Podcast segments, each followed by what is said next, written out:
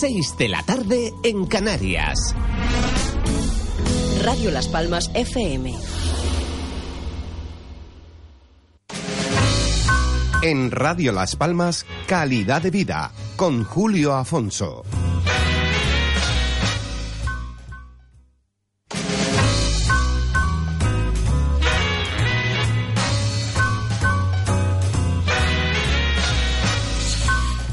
Buenas tardes, señoras y señores. Muchísimas gracias. Ya están ustedes en el programa de salud, en calidad de vida. Les agradezco el que escuchen Radio Las Palmas y en particular, pues este programa que intentamos traer a los mejores especialistas, no siendo nada atrevidos, intentando tratar temas que, bueno, que nos puedan a lo mejor en un momento determinado suceder y conocer a, estos especialistas que tenemos en Canarias y apoyar nuestra sanidad. Tenemos una sanidad sin complejo, como digo yo, muy buena y unos buenos hospitales y tenemos unos muy buenos profesionales. Bueno, antes que nada decirles que mañana a las nueve y media estaré con el doctor don Carlos Iglesias. Este señor es médico, él tiene una línea de investigación en Barcelona de la artrosis, muchos de ustedes ya me habrán escuchado, y mañana intentaremos hacer un recorrido nuevamente con la artrosis, hablando de la artrosis, una enfermedad bueno, complicada, crónica, que produce dolor y que produce eh, muchísimo muchísimas veces problemas en las articulaciones. Bueno, pues hablaremos de con él sobre eso. Ustedes le podrán preguntar y seguramente nos va a presentar pues un producto que también habrán oído que es el Cartiguren Plus y podrán hacerles todas las preguntas que quieran que es bueno que sea así.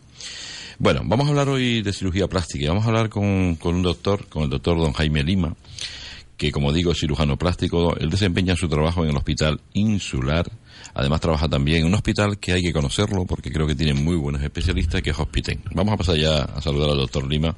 Doctor Lima, muy buenas tardes. Muy buenas tardes. Dar las gracias por estar de forma altruista aquí eh, en los micros de Radio Las Palmas y enseñarnos. Usted además es secretario de la Sociedad Canaria de Cirugía Plástica. Exactamente. El, el año pasado cambió la junta directiva y entró el doctor Orlando García Duque como presidente y yo como secretario sustituyendo al doctor Palacios y al doctor Alvarado. Usted es médico vía MIR. Yo siempre destaco esto. La vía MIR es una vía que puede, puede tener alguna controversia, pero está claro que los médicos salen muy bien formados, ¿no? Eh, en, en España es la única vía para obtener un título de especialista es la vía MIR. Claro. Yo, a mí me gustaría, aunque vamos a hablar de muchas cosas que trata el cirujano plástico, vamos a intentar buscar la parte, digamos, el, el objetivo principal, ¿no? Y por qué nace esta, nace esta disciplina dentro del mundo de la medicina. Oiga, la cirugía plástica está en, usted trabaja en, el- en un hospital, ¿no? ¿Qué, qué cosas ven ustedes y qué, cuál es, digamos, el campo de aplicación? En el en hospital público, básicamente la cirugía reconstructiva. Vamos a es reconstruir todas aquellas partes que se hayan podido perder, bien por una resección de un tumor, bien por un accidente, bien por una quemadura. Mm, Eso lo tratan ustedes y afortunadamente eh, con mucha eficacia. La idea es intentar reconstruir lo que evidentemente bien por un eh, politraumatismo, por una por un, por un accidente, ¿no? Eh, Es recrear de nuevo una cosa que se ha perdido. Imaginemos una señora a la que le han amputado su mama por un cáncer de mama, pues es devolverle una mama a esa señora.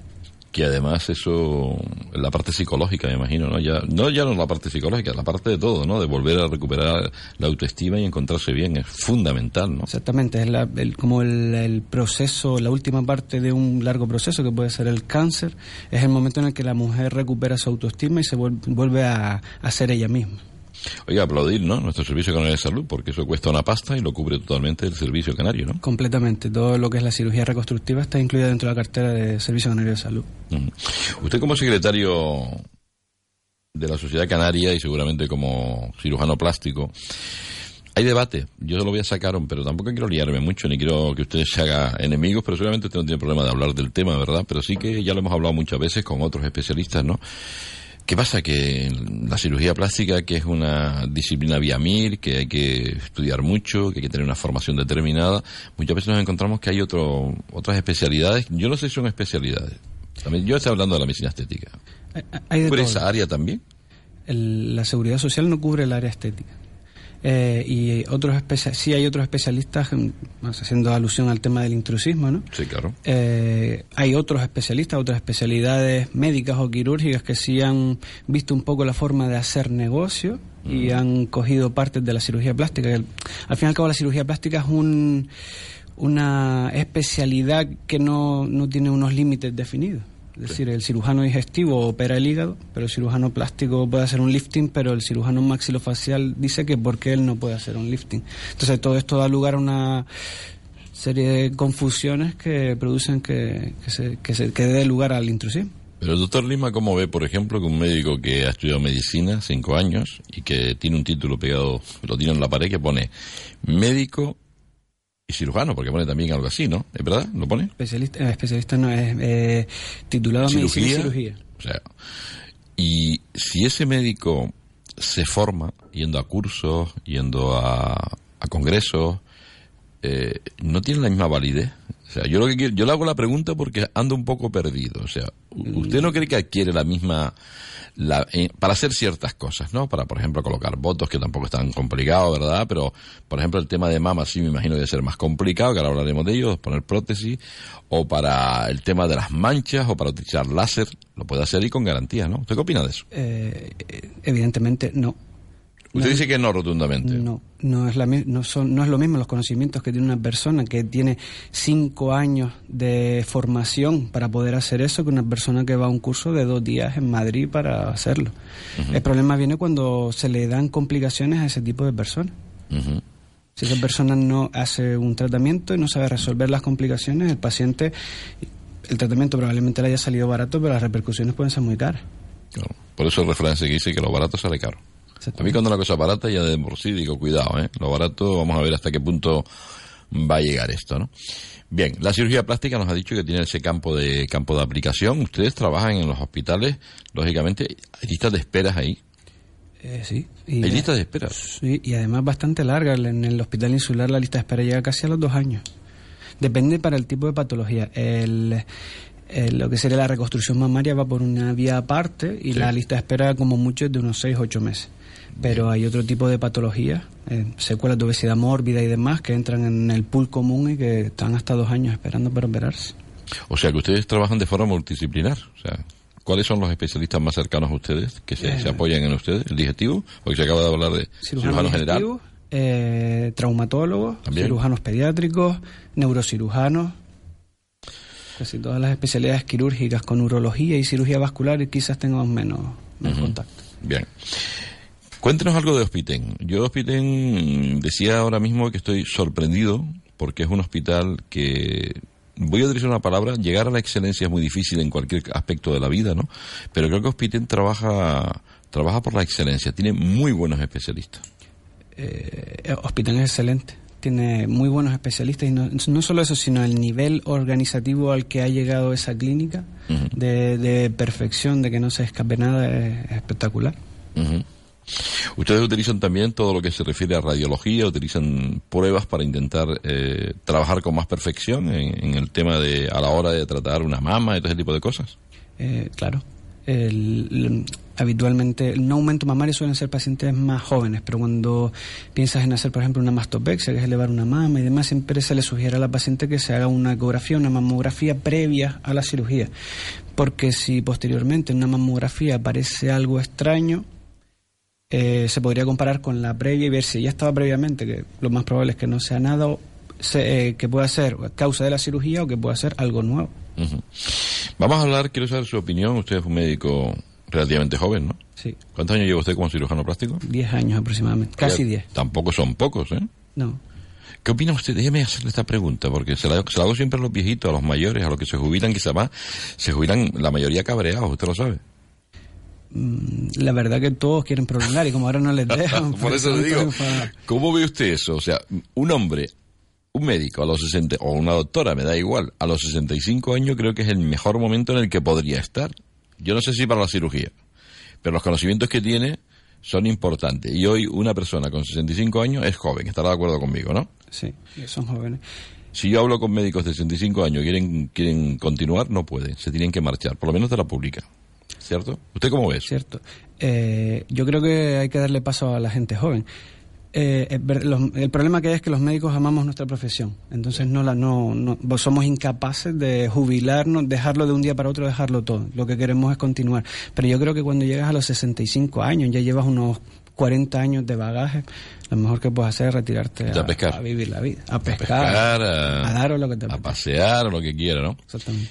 Nuestro nivel médico, doctor Lima, aquí en Canarias. Hemos perdido, hay comentarios. La crisis ha hecho que realmente pues ya no hay tanta investigación, usted bien lo sabe, ya no, farmaindustria ya no invierte tanto porque hay un código ontológico como no puede ser de otra manera. Lo cierto es que hay una especie, digamos, de, de movida en el sentido de que la gente está un poco desmotivada. Hablo del mundo médico. ¿Usted percibe eso? El, el- Y hablo por el dinero, sobre todo, claro. Sí, es lo que le iba a comentar. Eh, el problema fue cuando llegó la crisis, 2011 o así. Sí. Hicieron un- una reducción importante de sueldo, nos aumentaron las horas de trabajo y la gente pues se, se desmotivó. Mucha de la gente no se marchó del- de la isla, pero sí se marchó del servicio público al servicio privado porque viendo que trabajando menos ganaban más. Claro. Y ese fue el problema básico. Ujú. Pero realmente los, los popes o los grandes médicos de la isla, creo que ninguno ha salido. El nivel bueno. Tenemos buenos médicos aquí. El nivel Bien formados. Muy bueno, Muy buenos. muy bueno. O sea, nosotros no tenemos que, en cirugía plástica no tenemos que irnos a ningún lado para realizar cualquier tipo de reconstrucción. El, el tema de los quemados suelen siempre utilizar, o sea, dicen una ciudad, ¿qué pasa? Que aquí no tenemos nosotros un servicio de... El problema es que un- eh, los quemados se tratan aquí en Canarias más o menos hasta un 30% de superficie corporal quemada. 35. 30-35. Eh, cuando pasa de ahí, ¿Sí? es un paciente que requiere unos cuidados que de los cuales aquí no disponemos. Entonces hay centros de referencia con UCI para quemados, quirófanos para quemados, baños salinos para quemados, enfermería para quemados, todo para quemados que aquí no hay. Y no eh, por el número de quemados que tenemos en Canarias, pues por ahora parece que no sale rentable montar una unidad de grandes quemados en las islas. Bien. Vale. Y entonces van siempre a la península, hablan de Toledo, ¿es Toledo? Sevilla, Madrid, Toledo, Sevilla, de Madrid. los lesionados medulares. Efectivamente, lo confundía por eso. Mire, no me vaya a contestar como me contestó un médico joven ante la pregunta que le voy a hacer. Yo le decía, ¿en qué bueno usted dentro de la cirugía plástica? Yo, él él era traumatólogo, le pregunté eso y él me dijo, ¿en qué bueno usted? Y me dijo, haciendo la tortilla española. Ya la he contado varias veces. Entonces no me vaya a contar usted el mismo rollo. Eh, simplemente, eh, ustedes, por ejemplo, el traumatólogo, lo podemos ver, pongo traumatólogo como un ejemplo, de que hay muchos que son buenos en rodilla, usted los conocerá, otros en hombro, otros en pie, otros en miembros superiores. ¿En cirugía plástica pasa también eso? Sí, cada uno intenta especializarse un poco en lo que en lo que más le va a O sea, gustar. ¿hay subespecialidad? No. Sí, sí, sí, la hay. sí. ¿Qué Eh, es lo más que le gusta a usted dentro de su especialidad? A mí la reconstrucción mamaria y la reconstrucción de miembro inferior. Pues se va a forrar, ¿eh? Porque todo el mundo quiere pechos. Todas las mujeres Y están... el, el problema es que la reconstrucción mamaria no, no da mucho dinero porque es lo que se hace en la pública. Jaime, ¿tú te pondrías tetas? Yo me las voy a poner, tío. Oiga, qué bien lo hacen, ¿eh? El tema, a mí me parece que es fundamental que una mujer se encuentre, pues, eso, la autoestima. De verdad es que hacen verdaderas piriguerías, ¿no? Mm, Sí, sobre todo en el tema de la reconstructiva, de, de verte con una cicatriz en el tórax, a tener de nuevamente tu pecho formado con tu Claro. pezón, tu areola y todo. Formidable. Porque ustedes hasta el pezón, la aureola, todo eso lo reconstruyen, lo dejan. Es alucinante, ¿eh? Me parece que, que está genial. Mire, vamos a hablar de sobre este tema porque yo le puedo, asegu- le puedo asegurar, vaya torpeza iba a decir. Yo estoy convencido de que mucha gente que anda perdido con esto. Porque dentro de los precios aquí hay un follón increíble. Yo lo pregunto muchas veces, ¿no? ¿Por qué un plástico puede cobrar 6.000? Ya, ya las personas que me están escuchando, por ahí van los tiros, de verdad. Por ahí van los tiros. Pero nos podemos encontrar un cirujano plástico que puede cobrar más barato, 4.000. ¿Cómo puede uno cobrar un precio y otro? O sea, mm, esa guerra de precios debe tener una, una razón, ¿no? A ver, el establecer un precio estándar eh, para el tratamiento de cualquier mm, patología, vamos a ponerlo Sí. así, está prohibido. Bien. Entonces cada uno establece sus precios. Eh, ¿cómo, ¿Cómo puede hacerlo? Eh, yo puedo poner un aumento mamario en 3.000 euros a, a base de ganar 200 euros por cirugía, pero hacer 20 cirugías Volumen. al día. Voy buscando volumen. Exactamente. Así pues saldrían las cuentas. A mí no. A mí no ¿O- me saldría. usted no haría eso? No, porque cuanto más operas, más complicaciones tiene. Evidentemente. Porque usted cuando entra al quirófano a poner una, una prótesis mamaria, ahí siempre hay un riesgo, ¿no? Siempre hay riesgo. Siempre se puede infectar. Puede- riesgo en todo. En O sea, todo, uno entra en un cirugía. quirófano, una cirugía, en medicina dos y dos no son más cuatro, eso lo dicen ustedes. Nunca, O sea que puede surgir problemas. nunca, por supuesto. Vale. La, la prótesis. Usted ha escuchado, como lo escuchó, usted más que yo, porque esto es su negocio y usted se dedica a esto, ¿no? Hubo problemas con las prótesis. Habían algunos, alguna gente por ahí que no hacían las cosas bien, habló de fabricantes, y sacaban unas prótesis de mala calidad que seguramente buscaban un buen precio, más baratas y todo eso, pero es que eso es un problema, ¿no? Estamos diciendo de introducir una cosa en el cuerpo, ¿no?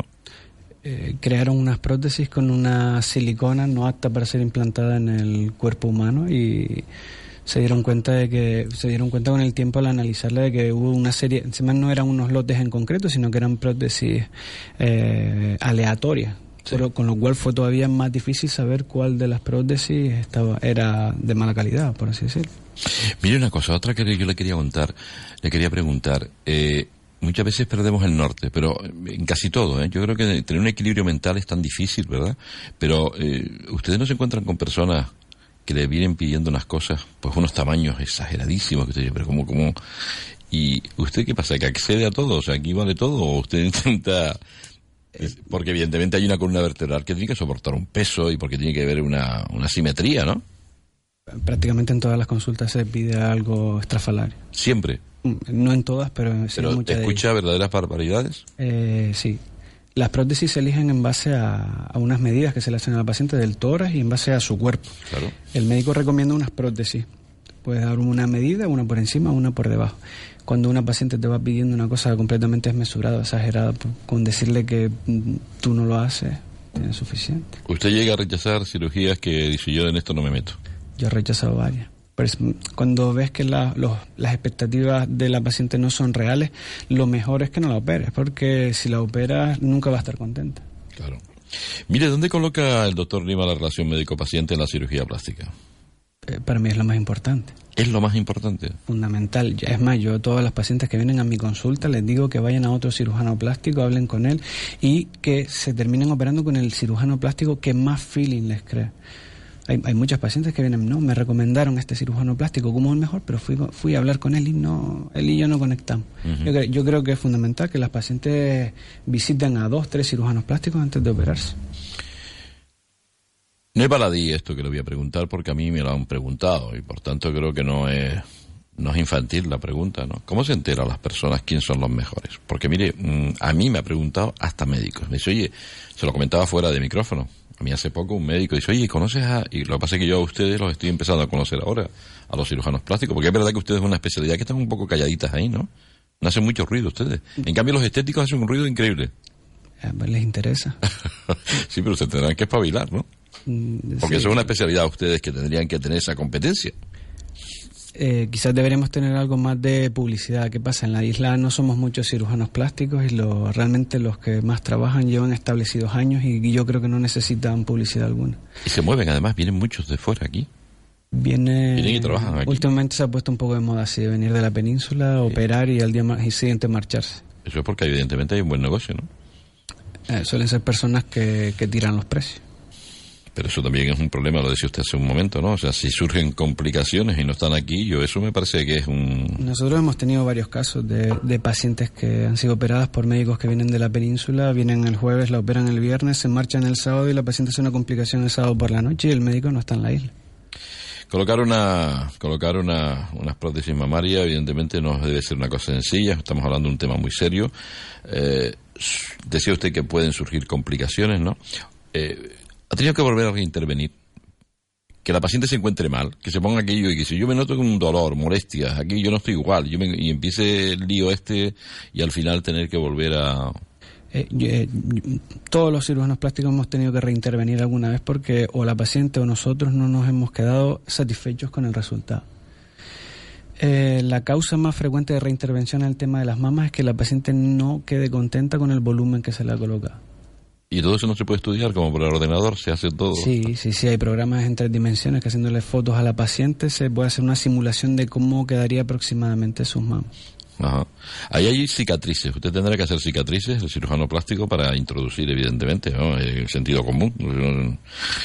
¿Y cómo, cómo, o sea, ¿Está eso protocolizado? ¿La cicatriz se pone de una forma para que no se vea o, la cicatriz al final desaparece? No. La, cicatriz, se queda. Siempre. siempre. Toda. ¿Qué pasa? Pero no se ve. Exactamente. Ahí está el truco. Ese es el truco. ¿Y, qué es lo que se...? El, para colocar una prótesis en una mamá hay, hay varias formas de hacerlo. En, básicamente tres, por la axila, por la areola o por el surco submamario. Eh, ¿Cómo se esconden? La, la del surco con la caída de la mama, la tapa. La de la areola es la que para mí es la que menos me gusta, es la que más se ve, porque es entre la transición entre la areola y la piel. Y la, areola realmente es el centro óptico de la mama. O sea, cualquier persona que mire una mama va a mirar a la areola y si una cicatriz la va a ver. Tiene que estar muy, muy bien, quedar muy perfecta para que no se vea. Y la de la axila, que en principio es la que menos se ve, porque, porque el, brazo la tapa y tal, el acceso a lo que es la región retromamaria o retromuscular es un poco complejo. ¿Cómo llega desde la axila hasta se hace una, incisión en la axila, se despega todo el tejido subcutáneo y se llega al músculo pectoral. Se levanta el músculo pectoral por el lateral y se coloca la prótesis debajo o encima del pectoral. ¿Esa es la vía que usted utiliza? A, mí la que me gusta es la del surco submamario. Muy bien, estamos hablando con el doctor, vamos a seguir hablando evidentemente de cirugía plástica, el doctor don Jaime Lima, un cirujano plástico que trabaja en el Hospital Insular, que vía MIR, que es una garantía absoluta y que lo estamos conociendo para, bueno, en cualquier momento, si usted quiere un buen cirujano plástico, pues mire, aquí lo tenemos. Él trabaja también de forma privada en el hospital, donde pueden preguntar preguntar por él. Mire, las células madres, ¿qué pasa? ¿Que vamos a llegar a la luna sin cohete? O sea, es increíble cómo estamos desarrollando, ahora más que se habla de factores de crecimiento, que no sé si usted los utilizará para alguna cosa. Nosotros hacemos una técnica que se llama lipofilling. El lipofilling no es más que un injerto graso, es decir, extraer, por ejemplo, mujeres a las que no le han quitado la mama, sino un trocito de la mama, una tumorectomía y queda hundida. Pues eso lo rellenamos con grasa, por ejemplo, extraída del abdomen, que se prepara, se centrifuga y se inyecta en la zona para rellenar. Esa grasa tiene unas ventajas, que tiene una serie de células madre que se transforman en células grasas maduras y liberan una serie de factores que hacen que crezca eh, la vascularización en la zona y mejoren todas las condiciones de la zona. Células madres se están utilizando para todo, para reparación del tejido cardíaco en pacientes infartados, para dicen que para regeneración de la médula espinal, ojalá. Ojalá. Ojalá. Y pues un, campo abierto, por ahora está todo un poco bastante verde en ese aspecto. Todo eso en la privada, en la pública no conseguimos nada de eso. Eh, por ahora todo en fase de investigación. Yo creo que si, si eso saliera hacia adelante tendría que ser en la, en la pública porque en la privada no habría paciente que tuviera dinero para pagar, para pagar eso. ¿Usted es médico? Sí. no le extraña que le haga esa pregunta. Pero es médico. Usted hace un momento le hice una pregunta y además me respondió con una rapidez que me parece importantísimo. Dice que para usted lo más importante es la relación médico-paciente. Fundamental. Eh, ¿Usted la aprendió en alguna... Bueno, creo que en sexto de carrera está puesto ahora una asignatura que tiene que ver con la relación médico-paciente. El, sí, y después también una asignatura muy buena de la carrera que fue cuidados paliativos con Gómez Sancho, que, es un poco el que te enseña bueno, bueno, bueno. familia y demás. Bueno, bueno. Don Marco. Sí. Un ilustre. El otro día lo vi caminando por ahí, está jubilado, tiene un par de libros. Otro que se enfadó cuando lo jubilaron. También mucho, además. Pero bueno, es así, es la historia de la que hay. Mire, mm, ¿usted es capaz de quitar manchas que haya? Las manchas es algo preocupante siempre manchas que nos van saliendo a medida que vamos cumpliendo años, ¿no? Y hay de, manchas se han hablado tantas cosas, ¿verdad? Hay gente muy atrevida que dice que las quita, pero me imagino que volverán a salir. Eh, depende de la causa de la mancha. Hay las manchas que se pueden... Manchas por vejez. Eh, hay Depende, hay manchas que se pueden quitar con cirugía, dejando una cicatriz y otras manchas que se puede utilizar una láser. ¿El láser funciona? Para eliminar. Sí, depende del tipo de mancha, el láser funciona. ¿Y el tipo de láser utilizan? El hospital tiene, tiene aparataje de... Porque es otra cosa que no tiene la pública. Eh, Usted no, tiene láseres en, los hospitales. Se considera, Un lujo. claro, porque se considera en principio algo estético. La seguridad social. Estética, no, ya lo decía, no cubre nada de eso. Hospital sí tiene ustedes unos aparatos. ¿Qué tipo de aparato tiene? El Hospital, el tipo de láser que, que tiene lo desconozco, porque el, el servicio lo lleva lo lleva la medicina estética, que lo lleva la, la dermatóloga, Rosa. O sea que el cirujano, pero el cirujano plástico trabaja también el tema de las manchas, ¿no? Eh, a través de láser, ¿o no? hay cirujanos plásticos que llevan láser. Yo en hospital no, no trabajo con el láser. No trabaja, lo trabaja, una, lo trabaja un departamento aparte que es un... Eh, medicina estética que lo lleva una dermatóloga. Eh, está claro que está de moda también esto de los aparatajes del tema de láser y fotodepilación y todo esto, ¿no? De la salud todo el mundo quiere sacar dinero, es así, ¿no? Exactamente. Es una cosa que, que está establecida de esa manera, ¿no? es lo, lo, que le comentaba antes, la gente está hoy, hoy en día lo que busca es el negocio y han visto que el tema del láser, eh, fotodepilación, microagujas y demás da dinero. Eh, hay tratamientos que sí ofrecen resultados y hay tratamientos en los que los resultados son al- algo dudosos, por así decirlo. Mire, yo no voy a dar nombres de otros cirujanos plásticos, ¿verdad? Porque hemos quedado en que vamos a ser amigos. Pero sí quiero, y es una responsabilidad mía, que las personas que nos estén escuchando, pues cuando precisen o necesiten, y hablo incluso de las madres, porque a lo mejor el- las personas que escuchan este programa son de una edad y resulta que su hija quiere evidentemente pues acudir a un cirujano plástico a cuál puedo acudir porque es bueno y me puede solucionar este problema. Por eso estamos hablando con el doctor don Jaime Lima, en el que yo pues he preguntado y es un hombre de garantía absoluta, serio y responsable dentro de su especialidad. Y la pregunta es, ¿por qué aquí en Las Palmas suenan unos más que otros? Pero oiga, sonar, pero sonar, ¿eh? O sea que además acaparan casi todo el trabajo, son tan buenos. Eh, hay unos poquitos que son los que se ¿Cuántos llevan- cirujanos plásticos hay en Canarias así sensados? Aquí en la ¿Hay isla creo que somos unos 20 20. en la isla. No son muchos, ¿eh? No, los cirujanos plásticos somos poquitos. Eh, la fama, ya le, le digo, bien porque viene de familia, padre de cirujano plástico y continúan la saga o porque son... Eso está bien. Sí. O porque son cirujanos que ya llevan tiempo en el mercado y que han tenido buenos resultados. ¿Quién es el mejor? Pues no lo sé. La, la paciente, si se opera y queda bien, dice mi cirujano es el mejor. Pero realmente el mejor, ¿cómo se evalúa quién es el mejor? ¿Quién es el mejor poniendo implantes? ¿O quién es el mejor haciendo una abdominoplastia? ¿O quién es el mejor co- reconstruyendo una mama? No, yo no creo que haya forma de evaluar eso. Habrá unos más osados que otros, pero mejor o peor. Usted reconstruye la mama, lo dijo, ¿no? Es lo que le gusta, además, ¿no? Es de las cosas que más me gustan. Las cosas que más le gustan.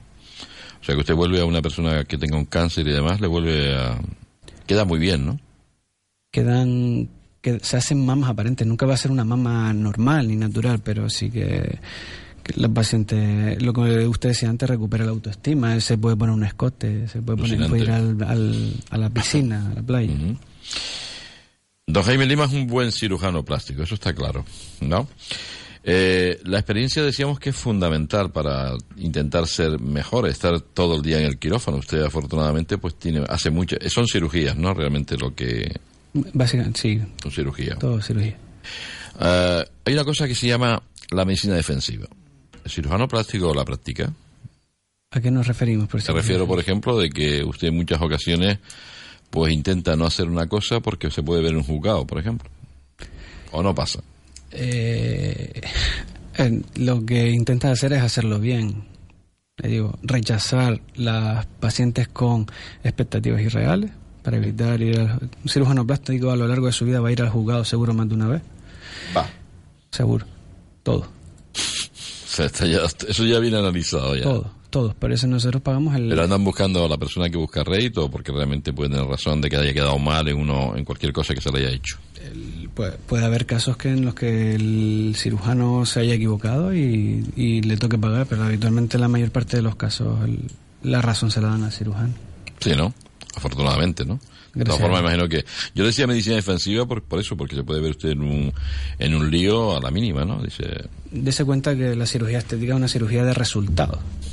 Si el resultado es malo, vas a ir a juicio. Entonces tienes que minimizar los riesgos al máximo para intentar evitar eso. Todos andamos buscando no envejecer. Ustedes son capaces de intentar que uno no... Porque mire, además es, es- es un, es un collazo, ¿eh? Usted va por la calle, usted no porque es joven todavía. Joder, qué mal te veo, qué gordo estás, qué flaco, que no sé qué, qué viejo, qué canoso.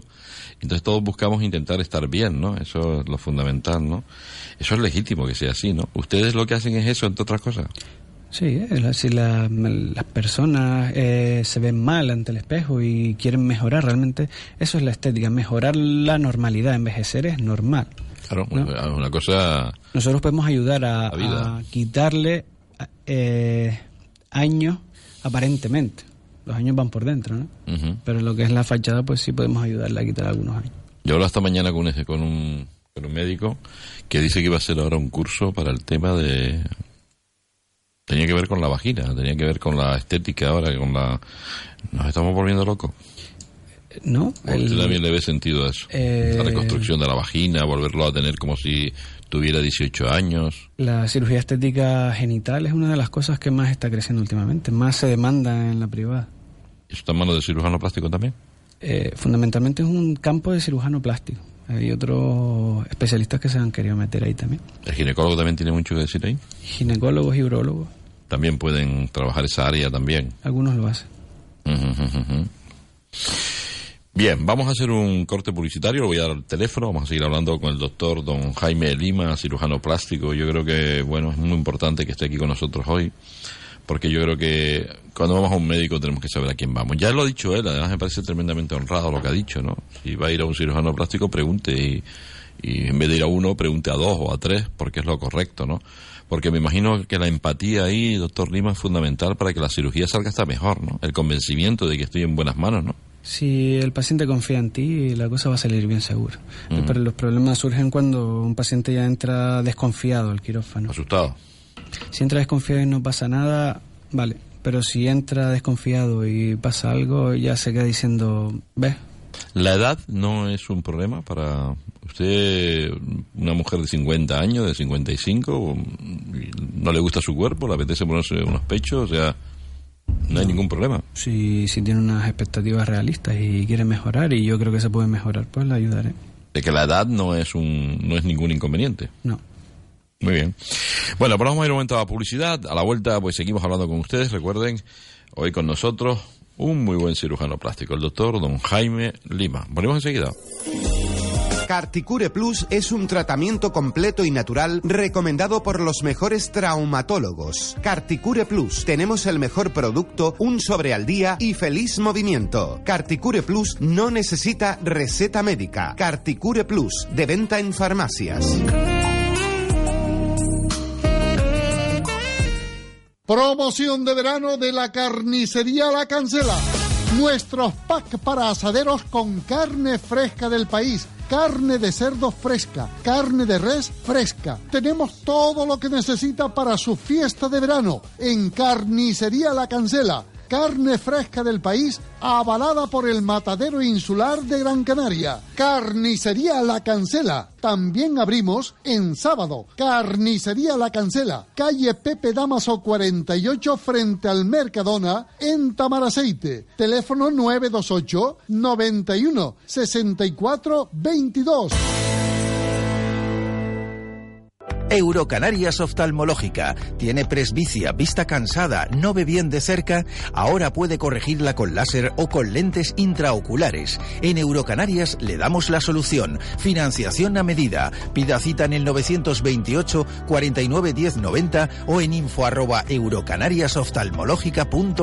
Eurocanarias Oftalmológica, la clínica de tus ojos. Solo durante este mes en Carrusel, el chaleco corrector de espalda magnético a este precio. Uno por 25 euros. Si se lleva dos, 39,90. Recuerde, el chaleco corrector de espalda magnético que se anuncia en la tele, ahora aquí, en mano. Uno por 25 euros. Dos, 39,90 Carrusel, en la calle Secretaria Artiles número 81, segunda trasera del Parque Santa Catalina y en León Tolstoy 26, esquina a la Plaza de la Victoria. Teléfono 928 22 89 20. Carrusel. Esto es local, esto para las islas, esto para península y lo demás para extranjeros. Se acabaron tus problemas. Llama a General Courier, mensajería y transporte urgente. 902-196-287. General Courier. Controla tus envíos a través de nuestra web en generalcourier.es. Exclusiva zona clientes. General Courier, Grupo de Coexa. General Courier, 902-196-287. Llama ya. General Courier. ¿Necesitas una resonancia? En Centro de Resonancia Magnética Abierta Gran Canaria te la hacen por 180 euros. La más barata de Canarias. Llama a este teléfono 634-621-632. Puedes ir acompañado. Te la hacen en menos de 24 horas con resultados en 24 horas. Centro de Resonancia Abierta Gran Canaria. Estamos en Telde, calle Navarra 5, San Gregorio o en Guanarteme, calle Almansa 41 Centro de Resonancia Abierta Gran Canaria. Llámanos 634 621 632.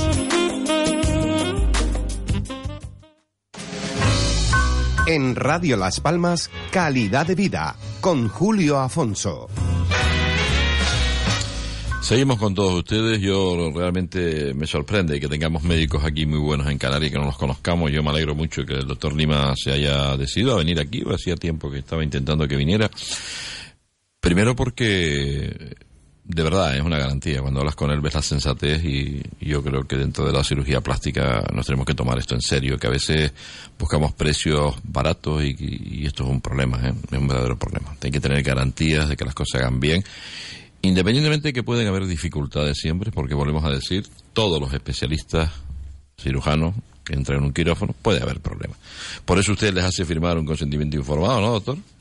Claro, todas las pacientes que entran en un quirófano van con su consentimiento informado, además es obligatorio. Claro que sí, y además que viendo las cosas desde el lado de allá y del lado de acá, el consentimiento informado está a favor del paciente, que esté informado de lo que, aunque mayoritariamente no quiere saber nada. A mí no me, yo lo firmo y ya está, ¿no? Eh, mm, pero el paciente debe conocer, en el consentimiento informado básicamente se recogen todas las posibles complicaciones que puede tener ese tipo de intervención. Claro. Entonces, eso el paciente debe conocerlo. El paciente habitualmente le da el consentimiento informado le pides que lo firmen todas las hojas y que se lo lea y lo traiga al día de la cirugía o antes. Eso es lo correcto. Bueno, antes que nada, recuerden que mañana a las nueve y media tengo el doctor don Carlos Iglesias, un lujo, ¿eh? de verdad, un médico que tiene una línea de investigación, que va a estar con nosotros vía telefónica y que ustedes podrán preguntarle sobre una enfermedad. Si tiene usted un diagnóstico hecho por un médico de artrosis, sería bueno que mañana a las nueve y media lo escuchara, porque él le puede dar unas orientaciones serias, responsables de cómo tratar esa artrosis y merece la pena. O sea que mañana a las nueve y media en directo podrán ustedes preguntarle porque lo entrevistaremos, ¿vale? Bueno, vamos a ir hablando con el doctor, doctor Lima. Eh, antes que nada, el tema de los pechos, está claro que eso no afecta para que la mujer pueda ser madre, para que pueda darle la teta al bebé. Depende del tipo. O sí. un aumento mamario simple no interfiere para nada con, el, con la lactancia materna. No. Para nada. Otra cosa es que lleve, eh, junto al aumento mamario, se realiza una mastopexia, es decir, una elevación de la mama. En, en ese momento sí que cortas parte de la glándula y puede ser que la paciente no pueda dar de mamar posteriormente. Oiga, aquí hay una cosa que es evidente. Hay una cosa que se llama la biología riñe con los años. A medida que vamos envejeciendo, esta señora, que se ha puesto unos pechos preciosos, bonitos y demás, va cumpliendo años. Llevan 10 años. ¿Qué vida tiene una prótesis para que no se empiecen a caer, se empiecen a estropear, porque oiga, eso, eso qué pasa, que me las pongo y le tengo 200 años, siempre eh, igual. Antiguamente se decía que las prótesis había que recambiarlas a los 10 años, hoy en día eso no es cierto, las prótesis si no dan problemas no se recambian, a partir de los 10 años se recomienda una prueba de imagen y a partir de los 10 años, cada dos años una ecografía. Si la prótesis no da ningún tipo de problemas no hay que tocarla, si está rota hay que cambiarla. Claro, y es otra intervención. Es otra intervención. El problema es que la lo que usted comentaba antes, una mujer de 45 años que ahora se quiere poner unas prótesis de mama. Mm. A los 65 años se le rompe una de ellas, ya las ganas que tiene esa señora de cirugía son pocas. Entonces, pero eso en el momento en el que se ponen las prótesis no lo piensa. Claro. ¿Usted se lo dice? Eh, yo, eh, lo, se lo tienes que ¿Te cuenta todas las historias antes de, de, entrar en el quirófano? Sí, porque me he visto con casos de señoras de, con 70 años con, con prótesis de mama rota. Y claro, eh, no, no es retirarle la prótesis, porque es que la prótesis es una presión sobre los tejidos, posterior, una vez han pasado 20 años, no queda mama, lo que queda es la envoltura cutánea. Si tú quitas esa prótesis de ahí, esa mama cae al abdomen. Oiga, usted es creíble, ¿eh? A mí me, estoy yo creyendo que usted es bueno, bueno, bueno. Mira que lo habían dicho, ¿no? Se lo digo en serio, ¿eh? Porque usted habla con conocimiento de causa y sobre todo con mucha prudencia. Es que me parece que esto, que no estamos hablando de cambiar la rueda de un coche, ¿eh? Yo creo que hay que ser claros en estos temas. Yo soy cirujano plástico, igual estoy tirando piedras sobre mi tejado, pero las prótesis a la larga dan problemas. No, no. Yo creo que está haciendo las cosas como... Lo que pasa es que me imagino que las personas que están decididas a ponerse, lógicamente, unas prótesis, a veces se onnubilan, se onnubilan de tal manera que no son realistas, ¿no? Pero eso nos pasa a todos, ¿verdad? Queremos, una, queremos un efecto y queremos una estar de una forma y, y, las otras las cosas que están en contra ni las queremos ni escuchar, ni entender, ni ver, ¿no? Habitualmente el, el paciente tiene claro lo que quiere. La, la, frase que a mí más gracia me hace cuando los aumentos mamarios es yo quiero algo natural pero que se note. Natural pero que se note. Claro. Entonces, ahí vienen los problemas que le dije antes, que la causa más frecuente de recambio protésico es porque la paciente no está contenta con el volumen. Pero también tiene que ver con un tema cultural, ¿verdad? Yo entiendo a las mujeres que quieran, evidentemente, porque me parece que la autoestima es fundamental para vivir. O sea, es que una persona que se encuentre mal, el otro día hablaba con una persona y me decía, es que no me gusta ni mirarme ya, porque ha ido envejeciendo, ¿no? Y es lamentable que eso sea así, ¿no? Porque vamos cambiando, ¿no? Sí, las personas envejecemos y depende de lo que nos cuidemos, pues envejecemos o mejor o peor.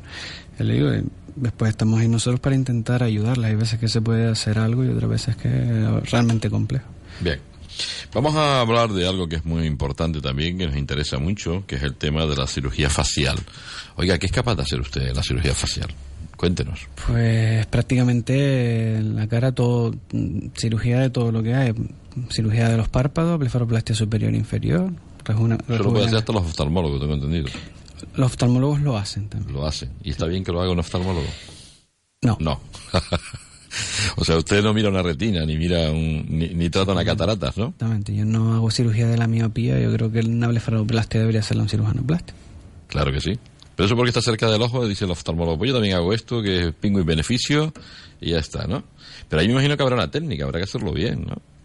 Y no lo hace bien, eso se notará ahí, lógicamente, o no. Es lo que yo le comentaba antes. Yo creo que dentro del programa formativo de un oftalmólogo no entra la blefaroplastia. La pueden haber aprendido en un curso sobre cadáver o en algún. Pero de experiencia, ¿no?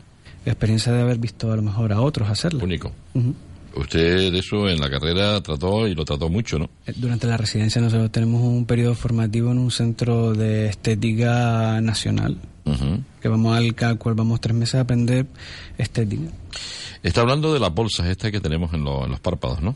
Eso sería blefaroplastia inferior. La blefaroplastia superior, la del párpado superior, básicamente es quitar piel y un poquito de músculo cuando nos cuelga. Y la inferior, como usted dice, es eliminar esas bolsas grasas que existen debajo del ojo y que no tengan un aspecto como de cansado. ¿Vuelve a salir eso una vez que la, cirugía... La, cirugía nunca es para siempre, ¿no? Nada es para siempre. En este caso sí. ¿Ah, sí? Esas bolsas no, no se vuelven a regenerar. No se vuelven a regenerar. ¿Qué es, lo que, ¿Qué es lo que quita ahí? ¿Grasa? Grasa. Hay tres bolsas no grasas. es piel piel también se quita eh, ¿También? si, si, si, si, hay un sobrante, un exceso cutáneo en el párpado inferior. En este caso debemos ser muy cautos porque si nos pasamos quitando esa piel podemos provocar unos, eh, un, problema que, se nos quede el ojo abierto, el estropio. Mamadita. La nariz, ¿qué pasa con la nariz? ¿Por la nariz por qué nos crece? ¿Eso lo saben ustedes? La, nariz, crece? La nariz crece, a todo el mundo le crece la nariz, no la nariz cuando nacemos. no, no, pero una persona tiene una nariz normal y con los años empieza a tener un, narizote que dice, joder, la nariz esta y tal. Hay varias causas, una de ellas, de estas narices tan grandes que vemos por ahí, con venas y demás, son esas personas que se han dedicado a beber alcohol. ¿Eso es el alcohol? A veces sí. Bueno, bueno, bueno, bueno. En ocasiones sí. Realmente en nariz nosotros, rinoplastias bien funcionales por problemas respiratorios o estéticas porque la paciente no está ¿Lo hacen ustedes? Eh, la rinoplastia. Nosotros, la rinoplastia estética nosotros. La rinoplastia funcional. ¿Y el otorrino ahí dónde entra? ¿No entra? Cuando hay que quitar los cornetes o cuando hay que retocar el tabique nasal. Voy a seguir caminando por el tema de la, de la cara. El tema de los labios. Yo he visto unos labios, oiga. ¿Usted los ha visto? ¿Cómo los he visto yo? Sí, algunos he visto. El, eso, volvemos a lo mismo, medicina estética, infiltración de ácido hialurónico, básicamente. ¿Eso se va? Sí, a los unos seis meses aproximadamente desaparece, se reabsorbe. y hay que volver otra vez a pinchar otra vez. Como el Botox. Ajá. Eso sí lo hace usted. Yo no he pinchado nunca hialurónico en labios. Eso lo hace médico estético. El médico, el médico estético. Empieza a colgarnos los cuellos y demás. ¿También eso lo trata el cirujano plástico? El, sí. El cuello habitualmente lleva un poquito de liposucción y y un lifting cervical. Una cirugía compleja y larga, pero que obtiene buenos resultados. ¿Y eso cómo se hace? El lifting cervicofacial habitualmente es una incisión que va desde donde tenemos la patilla, pasa por delante de la oreja, bordea la oreja hacia la zona posterior, se despega toda la piel de la cara y del cuello, se hace una liposucción del cuello, se elimina una, el SMAS, que es una fascia que tenemos en la, en la cara para tensarla un poco hacia arriba y hacia atrás, ¿sí? Se estira la piel hacia atrás, se elimina el exceso de piel sobrante y se sutura. ¿Y eso aparenta que tienes 10 años menos o 15 menos? Eh, hay, hay casos muy sonados. ¿Cómo se llamaba la, esta señora que era del PSOE? Era rubia. PSOE. En la época de Zapatero. La Cristina, esta, ¿no es la Cristina? Bueno, da igual quién sea. Pues esa señora se hizo un lifting y, y rejuveneció no 10, reju- rejuveneció 20 años. ¿Y aquí de- de- tiene usted demanda de gente que, que- Lifting. Sí, Sí, sí, mujeres de 55 hacia arriba mucho. porque usted se cree esto de las cremas. Me voy a comprar una crema de esta. ¿Usted se pone crema en la cara? Usted todavía no, pero se la tendrá que poner. No, yo, créeme que ponerse todos los días. Eh, habla del protector solar. Protector solar fundamental, un hidratante y encima el protector solar para pasar a la calle. Vamos, vivimos en África, si sales aquí sin protector solar, lo más probable es que dentro de unos años puedas tener cualquier tipo de tumor cutáneo. Un melanoma. Melanoma, carcinomas vasocelulares o Usted se pone crema todos los, Todos los días. todos los días se pone protector Todos los días, antes de salir. ¿Te das cuenta, Jaime? No, pero es en serio, o sea, eh, eh, también lo haces. Es que, es que, es que eh, eh, la gente sabe. Mire, el otro día estaba, el otro día me estoy mintiendo. Hace, hace de esto unos meses y más, y un año, estaba yo tomándome una cervecita en las canteras y se me acerca un señor que me veía en televisión y tal, y yo, oiga, tal, tal, no sé qué, y me dice, mire, por favor, cuando haga, lleve a un dermatólogo y por favor, él tenía un melanoma. Dice, mire, es que yo tengo un melanoma y, y, oiga, y lo he pasado tan mal y demás y tal, y tenemos que concienciar a la gente de que esto de, es que aquí vivimos en un sitio que el sol nos está dando 24 horas al día, ¿no? Yo no me he hecho nada, o sea, y venga, viva España. Somos españoles, pero vivimos en África, como te decía. Muchas veces vas a la playa y por vergüenza no decirle a tu amigo, ponme crema en la espalda, te queman la espalda. Te quemas la espalda. El principal factor de riesgo para desarrollar un melanoma son las quemaduras en la infancia. Y todos en la Sí, infancia señor. nos hemos quemado. Y la espalda es el lugar de preferencia de, como no lo vemos, Claro, exactamente. tenemos ahí un lunar que va a su, a su bola, Si tienes a alguien en casa que de vez en cuando te revisa la espalda, te puede decir, mira, esto está un poco diferente. Pero si no, lo más probable es que lo cojas y lo cojas incluso tarde. pero de todas formas usted es un hombre que no tiene problemas de, o sea, no es un hipocondríaco. Que no tiene nada que ver con lo que le estaba preguntando. No, no, no, que va, nada, para nada. No yo creo que si algún día me pasara algo malo, tardaría en diagnosticarme. Sí, porque usted no de, de los que le gusta ir mucho al médico. Yo soy de los que piensa, ya se pasará, ya se pasará, ya se pasará. Una torpeza, ¿eh? Sí. ¿O no? Sí, sí, sí, total. Una verdadera torpeza. Pero bueno. Pero es que esto de la salud, oiga, yo es que lo pregunto mucho, claro, un programa de salud que voy a preguntar, de fútbol. Eh, suelo decir que, que vamos mucho al médico, ¿eh? Nos asustamos mucho en todo. Todo molestia en el pecho es un infarto de miocardio, cuando no es así. Todo eh, dolor en la espalda es una hernia discal, que tampoco es así. Y nos asustamos y muchas veces casi obligamos a los médicos a que nos operen y, y estamos todo el día y venga a tomar tratamiento y no sé, ¿qué opina usted de eso? Eh, el problema, entre comillas, por así llamarlo, es que la sanidad es gratuita. Entonces, como no nos cuesta Que nada. no es gratuita, doctor Lima. Sí, pero como no nos ¿Cuánto- cuesta. ¿Usted sabe lo que paga usted Ya. en su nómina? Pero como no nos cuesta nada ir al ambulatorio porque me duele el pecho, Eso sí. Si costara algo de perras, no. después cuando el que realmente tiene un problema tiene que estar esperando 20 que delante de que no tienen nada. Claro. ¿Tiene algo que ver la cirugía plástica con el tema de la obesidad? Sí, eh, nosotros tratamos las secuelas de obesidad mórbida. La, ¿Y la- cuáles son las secuelas? Los colgajos, eso que quedan ahí. lo- Exactamente, un paciente que pesa 180 kilos, le hace una cirugía bariátrica, hace una reducción gástrica, pierde 100 kilos y toda esa piel que antes estaba distendida ya ha perdido la elasticidad y no vuelve a su sitio. La seguridad social cubre una parte, unos, con unos protocolos muy estrictos que, que todos los pacientes deben cumplir de, de altura, peso y de longitud de los colgajos. Es decir, ¿Qué pasa? Que en, en Canarias hay mucha obesidad. Se opera mucho de obesidad y muchos pacientes vienen exigiéndote ese tipo de cirugía y no hay dinero para operarlos a todos. O sea, básicamente se operan cuando el, ya el paciente tiene un problema funcional, es decir, una barriga que le cuelga hasta las rodillas, le molesta al caminar o le da unos problemas de hongos y demás. Esos casos sí están justificados. Tiene una apnea y se puede morir ahí, una parada cardíaca. Exactamente, pero hay otros pacientes que a lo mejor no están tan gorditos, 110 kilos, una cosa así, Que lo podía hacer con dieta. Que lo y el hacer físico podía controlar eso. Exactamente, y que tienen una diabetes, los operan y vienen como exigiéndote que les tienes que operar la barriga. Son pacientes que simplemente no les gusta la barriga que les ha quedado, no es que les dé ningún tipo de problema. Sensacionalismo decir que la diabetes se cura. La diabetes tipo 2, ¿eh? Usted sabe que hay una cirugía que Sí, dice- la cirugía bariátrica dicen que cura la diabetes tipo 2. se cree eso. Eh, No decimos que la diabetes es un problema del páncreas que no segrega insulina. el páncreas en las personas obesas se, se harta de la persona, por así decirlo. Es, eh, la persona Está ingiere... cargada de alimentos permanentemente. Exactamente, estamos continuamente forzando. Venga, venga. Y el páncreas ahí diciendo, venga, me voy a agotar en cualquier momento. Eso es. Eh, la cirugía bariátrica parece ser que sí, que sí mm, mejora la diabetes, incluso en algunos pacientes la corrige. El problema de esos pacientes es que eh, no se les educa. O sea, yo, tú pesas 150 kilos, yo te hago la cirugía, pero te, te hago una gastrectomía y dicen que un 20% de esos pacientes vuelven al peso inicial. O el estómago se vuelve a distender. Yo creo que es más de un 20%. Necesito de su inteligencia un momento. Si yo le hago a usted ahora consejero de sanidad, evidentemente estoy hablando de un símil, ¿no? Ahora es usted el consejero de sanidad. ¿Qué haría usted para mejorar? Acaba de hablar de cultura. Me, me- me creo, me creo que está refiriéndose ir a las escuelas, a los niños, intentar que los niños sean obesos, enseñar a los padres a que cuando vayan a hacer la compra lleven un listado y no coman todas las porquerías y todas las bollerías y los refrescos que es lo que está arruinándoles la vida de mayor, ¿no? ¿Qué haría usted? Eh, el, el problema son los precios. Es difícil, ¿no? Los precios. Yo creo que muchas veces son los precios. Hoy en día para comer pescado bueno tienes que gastarte un dinero que no toda la gente tiene. En cambio, un bollo vale nada. Bollo no vale nada. O, o un plato Refresco lo regalan. un plato de pasta preparado de este supermercado vale dos euros. Y comen tres. Una dorada vale 10 euros y come uno apenas.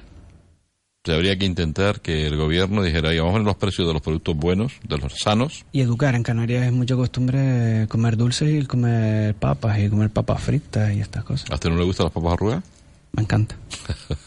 Es que es un lujo eh, comer las papas arrugadas. Es que esto es un rayo. Es que intentar mantener el peso no es fácil. Usted puede estar flaquito, pero es complicado. ¿eh? ¿Usted bebe alcohol? Eh, eh, poco. A mí me gusta el vino y la cerveza, Claro. Y el vino que sea bueno, ¿no?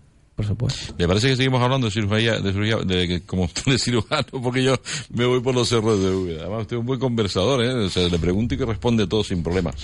Oiga, la liposucción, ¿cómo es la liposucción? Y quiero que me cuente lo de las cartucheras, que es una obsesión que tienen muchas mujeres. La, la liposucción es un, un, um, tipo de cirugía para tratar eh, los depósitos grasos localizados, que la gente no se lleva a engaño. La, la liposucción es un tratamiento de la obesidad. La liposucción funciona cuando tenemos, por ejemplo, unas cartucheras o el típico flotador, son acúmulos grasos localizados. Lo que se hace es infiltrar un líquido que tiene parte de anestesia y parte de, de una sustancia que produce una vasoconstricción para evitar el sangrado, se espera un rato y se hace un lipo aspira- aspirado con una cánula de- con cánulas de diferentes tamaños am, enchufadas a un aparatito que hace un vacío. Entonces con el con la cánula como que se arranca la grasa de Pero subcutánea se y la se lleva. absorbe. Sí, se sí, la lleva. se absorbe. Y se ve la grasa. La grasa sale por un tubo a un depósito. Se queda la persona sin esa grasa ahí. Exactamente. Estamos hablando de perder peso, ¿no? Realmente. Se pierde peso, ya le digo, no es un tratamiento de la obesidad, es un tratamiento. Yo tengo unas cartucheras y me las quiero quitar. Ahora, yo peso 150 kilos y quiero quedarme en 100, las- la, la liposucción no va a conseguir nada en esa persona. Tienen muchas personas pidiendo perder peso con liposucción. Y no, es- no sirve para eso, No realmente. Las máquinas estas que están inventándose ahora, que están saliendo, las, ¿usted las ha escuchado como yo? Al- Algunos dermatólogos sí, que movilizan las grasas, que las quitan. Yo es que no me creo nada de eso. Hay una serie de... ¿Eso lo cree? Eh, no. Pero además- una pasta, ¿eh? Ya, sí. Oiga, es que Se la pregunta clave que yo le di a usted es, con la salud todo el mundo quiere ganar perra. Es lo que le comentaba antes. Y sobre todo los desalmados. ¿eh? Los desalmados que hay por ya de la marinera. Hay tratamientos que su efectividad no está probada. Tú le puedes ofrecer el, una especie de... Son como unas ondas que supuestamente destruyen los adipocitos, que son las células grasas. Esas células pasan al torrente sanguíneo, se metabolizan en el hígado y son expulsadas por la orina. Cuando le, eh, a- ese paciente lleva después masaje linfático y lleva una dieta. El paciente mejora, sí. Mejora por la máquina o mejora por la dieta. Con la dieta sola iría genial, se agarraría la pasta y sería más seguro. Pero mire, hay una cosa, hay una cosa en el cerebro que me gustaría algún día ver si yo me cojo un hacha y me abro el cerebro a ver si yo me entiendo a mí mismo, ¿no? Nos obsesionamos, o sea, somos capaces, nos venden todo. Estamos delante de la televisión y al final nos venden lo que nos quieren vender y lo compramos. ¿eh? El problema es que, que- Es que una barbaridad. queremos conseguir un objetivo sin esforzarnos. Y ese es el problema. Capacidad de sufrimiento, cero. Cero. Tomo una Exactamente. pastillita, me voy a poner flaco. Mire, yo veo, claro, es que no lo, va a no lo van a comprar las pobres mujeres. Con este producto perderá 6 kilos. Vamos, mañana me lo compro. Exactamente. Pero es mentira. Es mentira. Es mentira. Como las cremas de la celulitis. ¿Cuántas cremas para la celulitis? No sirve para nada. Ninguna. Para nada. Pero las compramos. Pero mire, y cuando se anuncian en televisión es porque la gente la compra. Se vuelven locos. Todos nos volvemos locos. Como las cremas. Las cremas esas funcionan. Ahora hay un anuncio en el que se ve el láser en la cara y una crema. Y dice, consiguen lo mismo. ¿Cómo van a conseguir lo mismo? Pero por favor. Mm, lo que quiere el anuncio es venderte la crema. Educación. Más, exactamente, está más que demostrado que las cremas anticelulíticas y demás, eso no tiene ningún efecto. Bien. Hoy hemos descubierto la cirugía plástica desde otro punto de vista, desde que, bueno, ya lo hemos hablado, hemos hablado con otros cirujanos plásticos, también nos han contado las cosas que nos está contando el doctor Lima, pero yo creo que la cirugía plástica es una disciplina seria que cubre una serie de áreas y son los responsables realmente porque son médicos y porque lo han estudiado y porque tienen la formación adecuada. Así que, doctor Lima, hay que ir a hay que ir a personas que sean que estén autorizadas, ¿no? Que tengan el título para para que traten este tipo de cosas, ¿no? Exactamente. pueden entrar en la página de la Sociedad Canaria de Cirugía Plástica, se puede buscar en cualquier buscador de internet y ahí están recogidos todos los cirujanos plásticos titulados que trabajan en Las Palmas. Y la paciente, a mí cuando me piden alguno, que recomienda alguno, digo que acudan ahí, que ellas mismas elijan. Porque ahí están los... Están todos los titulados. Eso es lo correcto, además. Bueno, me quedan cinco minutos. Cinco minutos para ir cerrando. Bueno, pues, doctor Lima, eh, importante que siga viniendo los medios de comunicación. Lo que no se conoce no se compra. Eso es una teoría del marketing, pero es que verdad, porque fíjese usted una cosa. El marketing es una disciplina que aplicada de forma seria es responsable. No el marketing que intenta engañar, sino el serio. Es decir, eh, repetimos, eh, ¿qué buen cirujano es el doctor Lima? Pues le tenemos que conocer, tenemos que saber que está ahí y que es una opción seria, ¿no? Sí. Y una opción más. Yo estoy encantado de venir aquí, además me lo he pasado muy bien. Se lo ha pasado ahora rápido, ¿no? Sí, exactamente. Pero otro lo tendremos en televisión, ¿no? A ver si hay, posibilidades y en septiembre le volveremos a invitar para seguir intentando destacar la importancia de la, de la cirugía plástica. ¿Más hombres que mujeres? No. ¿Al revés? Al revés.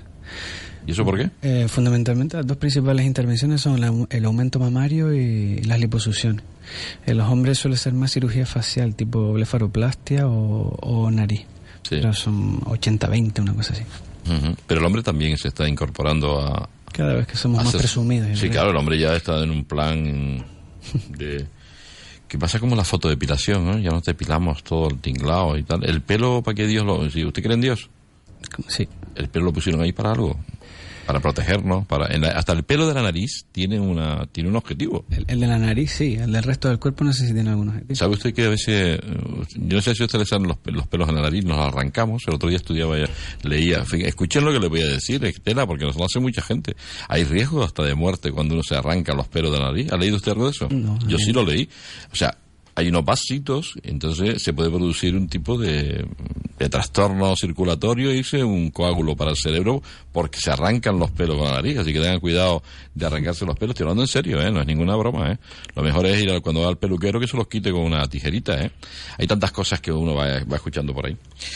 Pues muy bien. Eh, ¿Dónde encontramos al doctor Lima, cirujano plástico? En el Hospital Insular, en la pública, ¿verdad? Sí. Y también lo encontramos en el Hospital. ¿Usted cobra por informar? No, la primera consulta es gratuita para todos los pacientes.